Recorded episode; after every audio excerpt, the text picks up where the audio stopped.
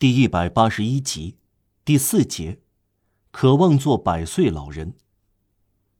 他生在木兰，小时候在木兰中学得过几项奖，由他称作德纳维公爵的德尼维尔奈公爵亲自授予他。无论国民公会、路易十六之死、拿破仑还是波旁王朝的返回，什么都不能抹去对受奖的回忆。对他来说。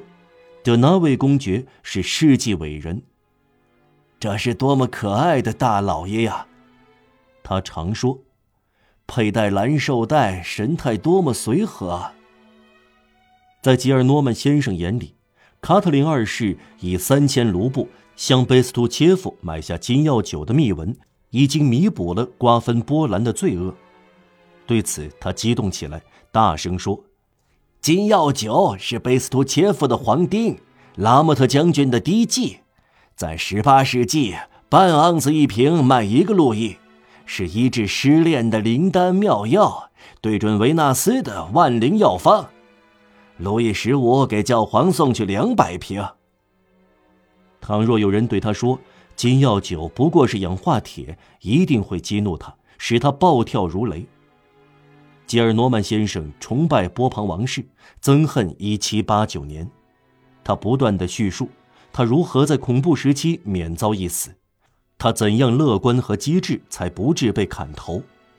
如果有个年轻人敢在他面前颂扬共和国，他就会变得脸色发青，气得要昏过去。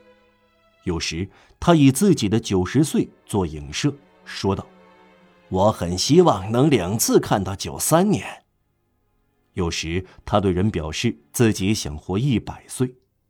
第五节，巴斯克和尼克莱特。他有一套套理论，其中一种是：一个男人迷恋女色，他有妻子却并不放在心上；他长得丑，脾气不好，但有合法地位，充分享受权利，躺在法典上，必要时争风吃醋。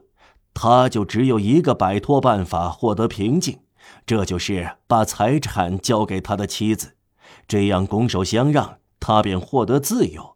于是妻子有事儿做了，热衷于摆弄钱，手指都染上铜绿，一心培养佃户，训练农民，召见诉讼代理人，指使公证人，训斥公证事务人员。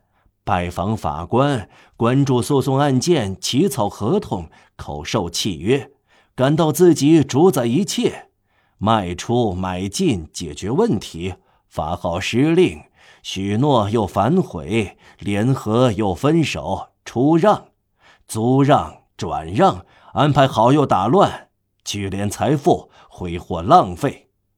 他做蠢事却不可一世，沾沾自喜，聊以自慰。她的丈夫瞧不起她，她因毁掉丈夫而心满意足。这套理论，吉尔诺曼先生付诸实行，而且变成了他的经历。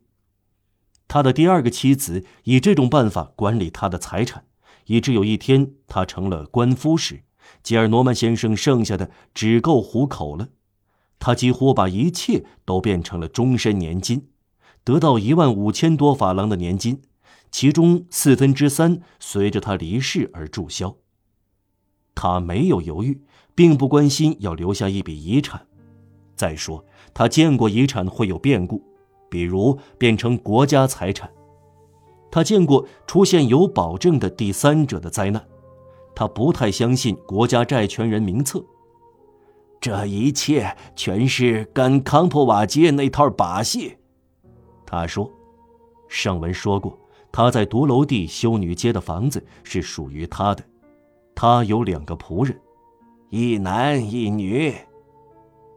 仆人来到他家，吉尔诺曼先生要重新给他命名，他给男仆人以省份起名：尼姆、孔泰、普瓦图、皮卡迪。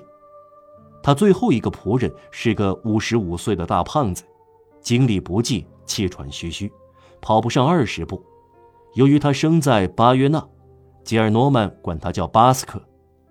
至于女仆，在他家里通通叫做尼克莱特，甚至后文要提及的玛诺。一天，来了一个很自负的厨娘，是个高明的女厨师，在女门房中是出类拔萃的。嗯，您想每月挣多少工钱？吉尔诺曼先生问他。三十法郎。您叫什么名字？奥林比亚。您可以挣到五十法郎，不过要叫尼克莱特。